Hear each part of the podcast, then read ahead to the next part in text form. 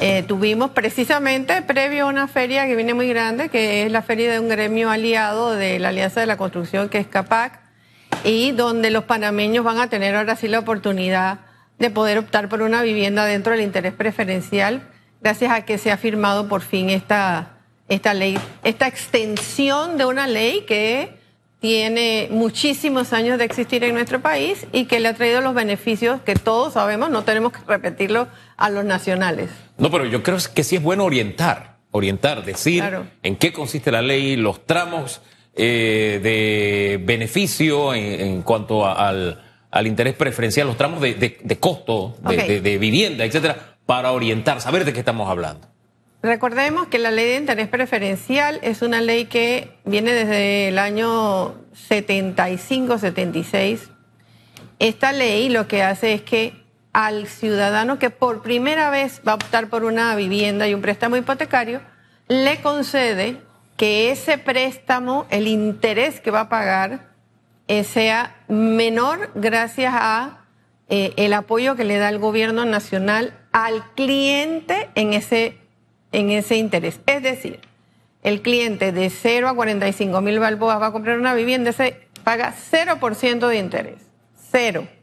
De 45 mil uno hasta 120 mil va a tener una disminución de 4 puntos en la tasa de interés. Es decir, que si la tasa de mercado es 6, él va a pagar 2 y el Estado va a asumir esos otros 4 que tiene que dárselos entonces a la institución financiera que está otorgando el préstamo de interés preferencial en unas fórmulas que se tienen para que eso se recupere por parte de la entidad bancaria. De 120 mil a 150 mil en este momento, la ley hace una disminución de 2%, es decir, si la tasa es 6, esta persona paga 4%, y de 150 mil a 180 mil, 1.5 es la disminución pero solamente para apartamentos en la provincia de Panamá y Panamá Oeste.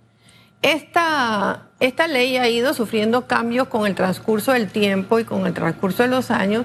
Se han ido modificando los tramos. Este es el tramo que se aprobó actualmente y es una ley que se debe revisar. Originalmente decía la ley que cada cinco años, eso bueno, no pasó así, pasaron muchos años antes de la primera revisión y ahora en los últimos eh, diez años se ha revisado en tres o cuatro ocasiones, así que se han ido ajustando esos valores. Ahora, eh, este, este, último punto que acaba de mencionar de ese rango del 1% y que probablemente es donde se va a abocar el panameño y ya el panameño sabe, no me puedo pasar de 180 mil para poder beneficiarme del interés preferencial donde no va a tener que pagar este intereses.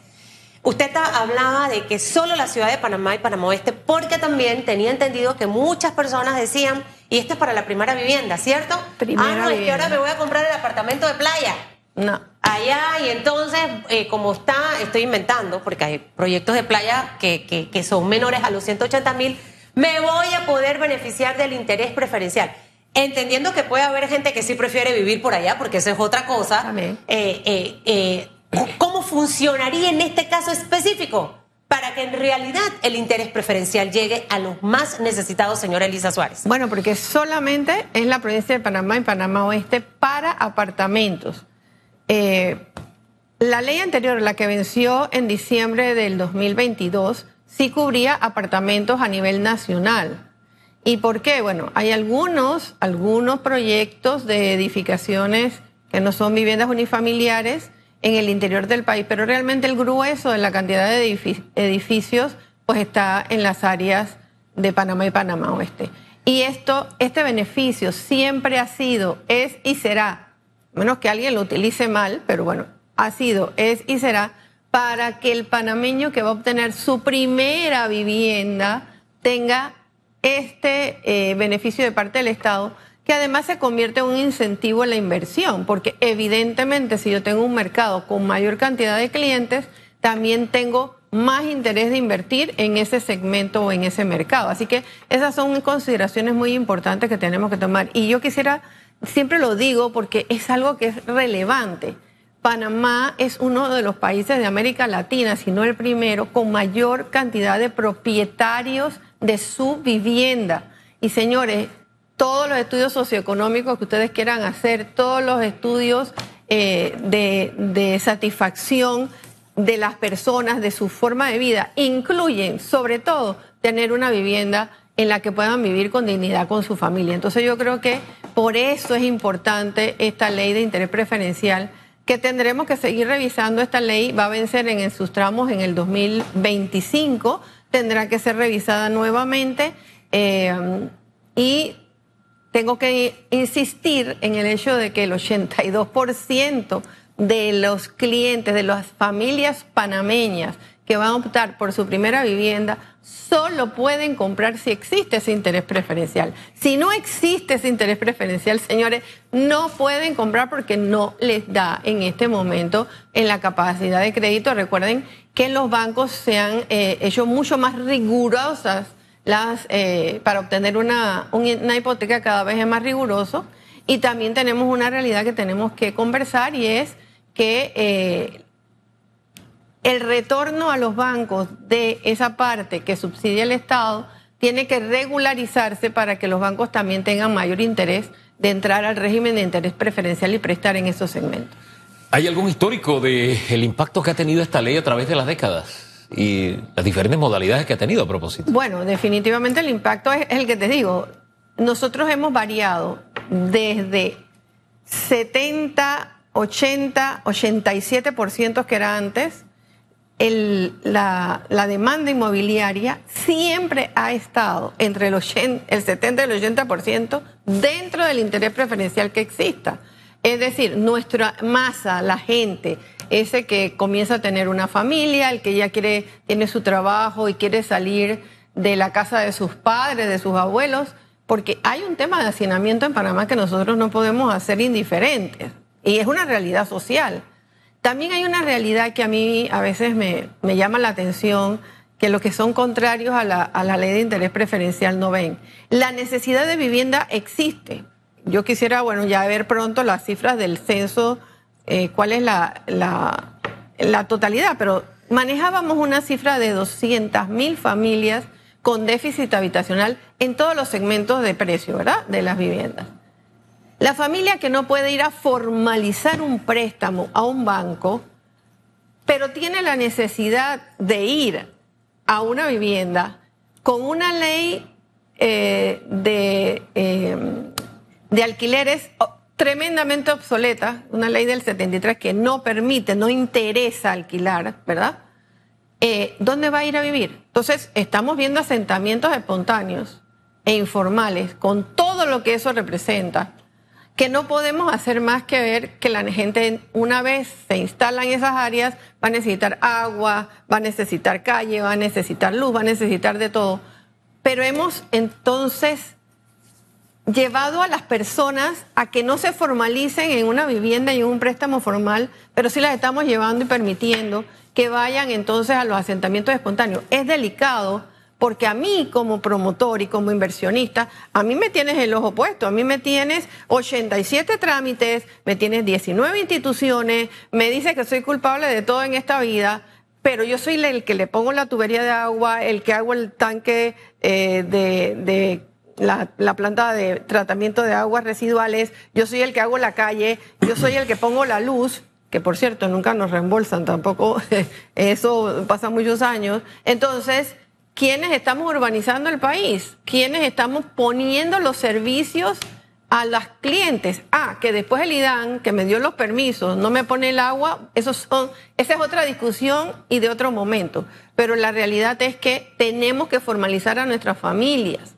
Y la única forma de hacerlo es dándole este tipo de incentivos a la familia de, esto es un subsidio a la familia y un incentivo a la inversión que no podemos negar. Ahora bien, eh, tampoco podemos pasar por alto que el sector que más quejas tiene de parte de los clientes ante Acodeco por vicios ocultos, calidad de materiales, etcétera, es precisamente este sector. Y así como eh, el sector de, vivienda, eh, y así como se recibe la buena noticia ¿no? de, esta, de esta ley, y siempre estamos hablando de la inversión privada, ¿qué se está haciendo para que el sector en ese sentido mejore?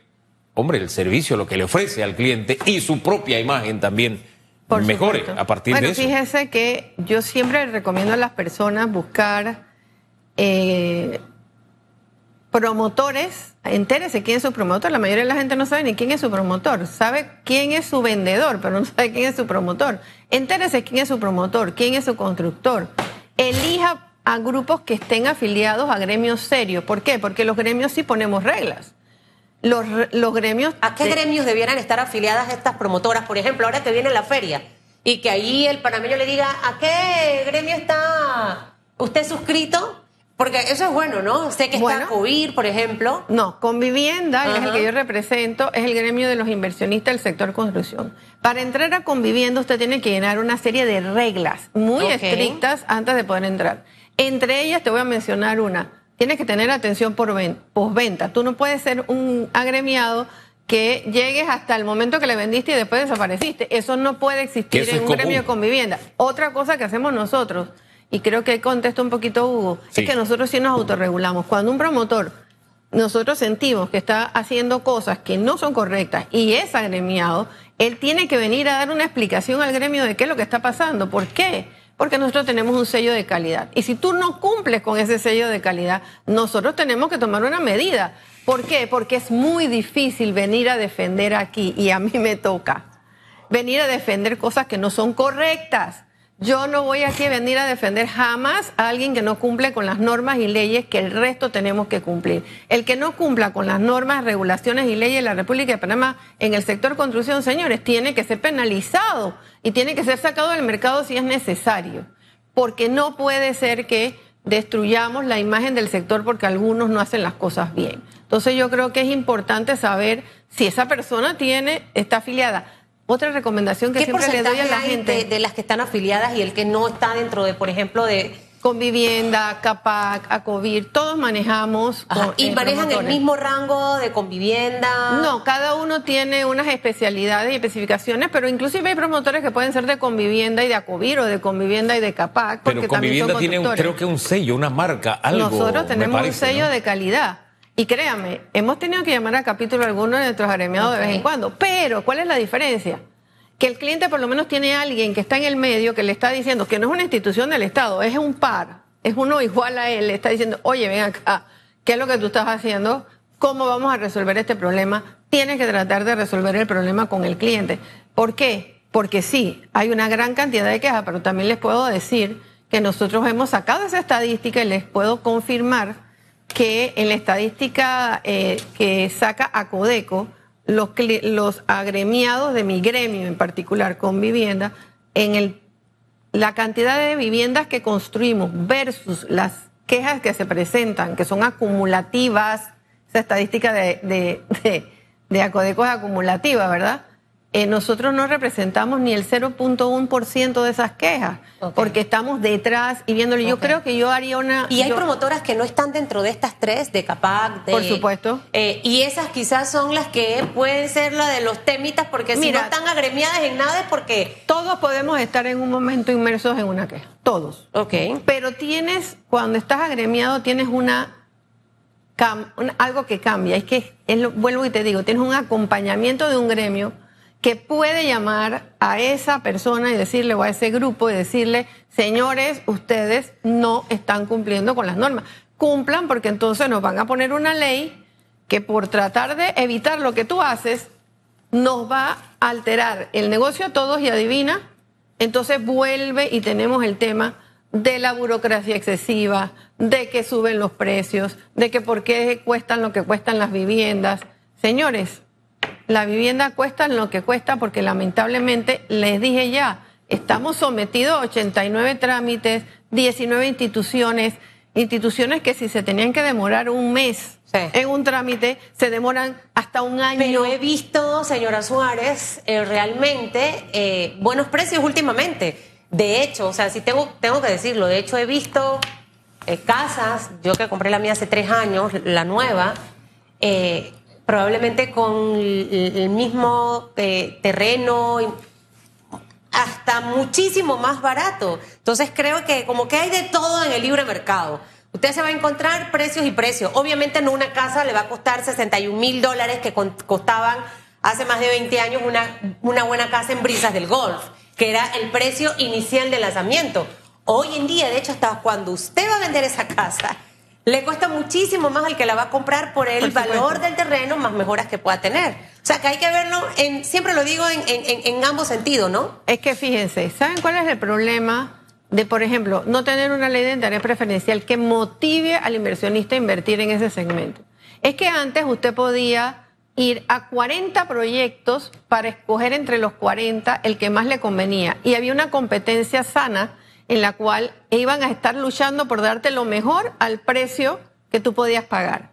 Cuando ese mercado se reduce, no solamente por la pandemia, sino por situaciones anteriores, ese cliente ya no iba a poder ir a 40 proyectos, a lo mejor solamente podía ir a 15. Entonces, eso es lo que hace que el mercado se equilibre. Cuando tenemos una oferta y demanda que cumple con los requisitos como debe ser, se autorregula. En la medida que yo no puedo venderle a más clientes, evidentemente yo tengo que darle más ventajas al cliente para que pueda comprar. A propósito de autorregulación y de correcciones, nos escribe Jorge Quintero de la ACODECO y nos dice y fíjese lo que dice, todo lo que nos escribe aquí. Lo que dice Elisa Suárez es cierto. Ellos llaman o por lo menos negocian o arreglan con los consumidores. Y, creo que esa es una buena noticia dentro de todo, porque conflictos, diferencias, siempre tenemos. El, el hecho de que podamos arreglar, de que podamos entendernos, eh, es un principio que nos distingue o nos ha distinguido a través del tiempo a los panameños. Eso hay que rescatarlo. Eso hay que rescatarlo y para eso estamos los gremios, para ser mediadores y también para poder comunicar las cosas cuando, miren, hay, yo siento que los panameños no leen definitivamente. Y una recomendación también que nosotros hacemos, es más, nosotros en la página de Convivienda, si usted entra, usted va a encontrar un planner que le va a decir desde el día cero qué es lo que usted tiene que ver, qué es lo que tiene que que pensar cómo tiene que hacer, hacia dónde se tiene que dirigir para poder hacer una compra eficiente, efectiva, eh, que sea buena para usted. Porque al final cuando usted compra su casa, lo que usted quiere ir, es ir a vivir en, en un lugar que le dé sueños, esperanza, le llene de cosas positivas, no ir a comprar un sufrimiento. Entonces, nosotros estamos bien conscientes de esa situación y sí, como gremios, realmente nosotros somos bastante responsables en eso y apoyamos en el seguimiento de los clientes y estamos pendientes de cada norma que sale, de comunicársela a nuestros promotores también y que se enteren de las nuevas reglas del juego para que sepan si están haciendo algo que ya no cumplen con la ley, señores, observen, cambien, tenemos que pregunte. hacer cosas, pregunten. No se hay gente que va a comprar y no pregunta. Entonces cuando está en la casa, oye, ¿y será que, y por qué no lo preguntaron allá cuando estaba en, después el que yo no, sabía, pero no preguntaste. Lea el contrato, nunca deje de leer el contrato para que sepa cuáles son sus Aunque derechos. Aunque las letras estén chiquitas, que no entiendo por qué eso tiene que venir así.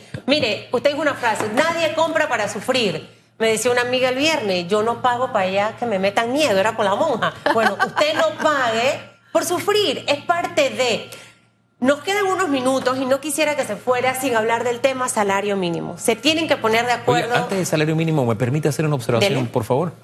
Es que abrí la página de Convivienda y efectivamente aparece la primera guía para que hagas la compra de tu hogar, basado en tres principios: seguridad, respaldo y confianza. Facilito ahí en la página de Convivienda. Sencillito. Es un planner, es una guía y para que ustedes sepan a qué atenerse cuando van a comprar una vivienda. Sencillito. Esa guía es necesaria y se la quería dejar allí. Vamos con salario mínimo, Susan.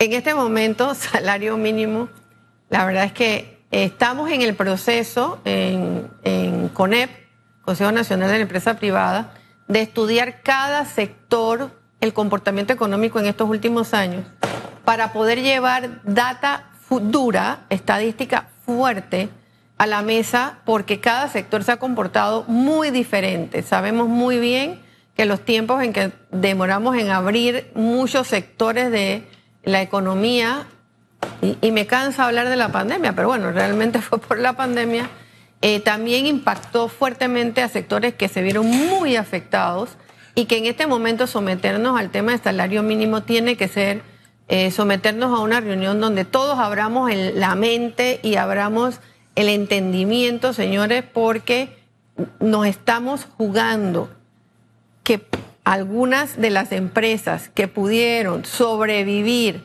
que pueden estar sobreviviendo en este momento, y Susan, tú lo sabes muy bien, puede ser la diferencia entre que sigan existiendo o no sigan existiendo.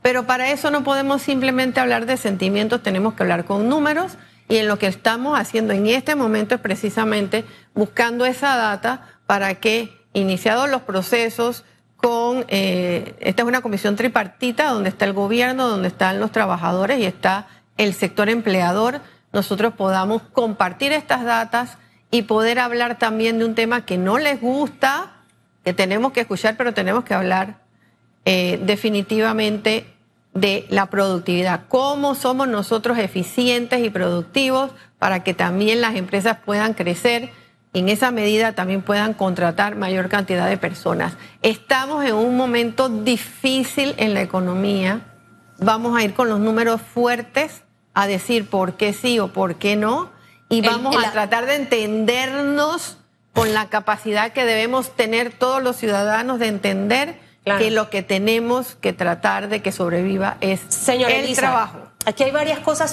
sumamente importantes. De hecho, la semana pasada, no recuerdo con quién hablábamos del tema salario mínimo, con un economista.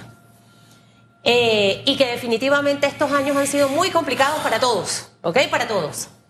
Que hay empresas que han tenido que reducir su eh, planilla, donde han eh, reducido su jornada laboral, donde ahora ya no hay sobretiempos y demás, precisamente por todo lo que ha acontecido en el mundo y que eso de una manera u otra ha afectado al panameño, que tampoco ahora eh, come como comía antes, va a divertirse como se divertía antes, sacó a sus hijos de escuela privada para tenerlos en escuela pública, porque todo esto nos afectó a todos. Pero estamos en un momento coyuntural, político, justo a las elecciones del 2024. Eh, he escuchado de un monto de mil, del monto mil, eh, y obviamente entendiendo que esto está por regiones, por área y demás, pero se habla mucho del monto de mil dólares. Mil quinientos. ah, mil quinientos. Mil quinientos. Padre de la gloria, bendito tu mil quinientos. Eh, y si no se logra un consenso en la mesa, será el gobierno quien tome la decisión. O sea, lo importante que es ser realistas. Ok, se deja 1.500 dólares, pero ¿cuál va a ser la realidad después? Probablemente que muchas empresas cierren o se reduzca y ese desempleo de 8.9 aumente todavía más. Te puedo dar un dato facilito. Si tú tomas el histórico de cómo ha crecido el salario mínimo en el país y cómo crece en esa misma medida la canasta básica, te vas a dar cuenta que entre más crece el salario mínimo, también crece la canasta básica. Nosotros tenemos que lograr fórmulas que sean equitativas, que nos permitan ver las diferentes variables, ¿verdad?, que componen eh, o que deben componer un salario, donde productividad tiene que ser una variable. Y nosotros tenemos que entender que en el momento, y por eso te decía que nosotros tenemos que ir sentados con números duros y datos fuertes a esa mesa, porque si no nos ponemos de acuerdo, el sector empleador y el sector trabajador, el que va a tomar la decisión es el gobierno. Y el gobierno está en un momento efectivamente de un, una contienda electoral. Nosotros tenemos que empinarnos por encima de eso, señores, señores empresarios, señores trabajadores, señores del gobierno, tenemos que empinarnos sobre eso y pensar en Panamá. Recuerden, no puede haber empleo digno, escúchenlo bien, no puede haber empleo digno si no hay una empresa sostenible.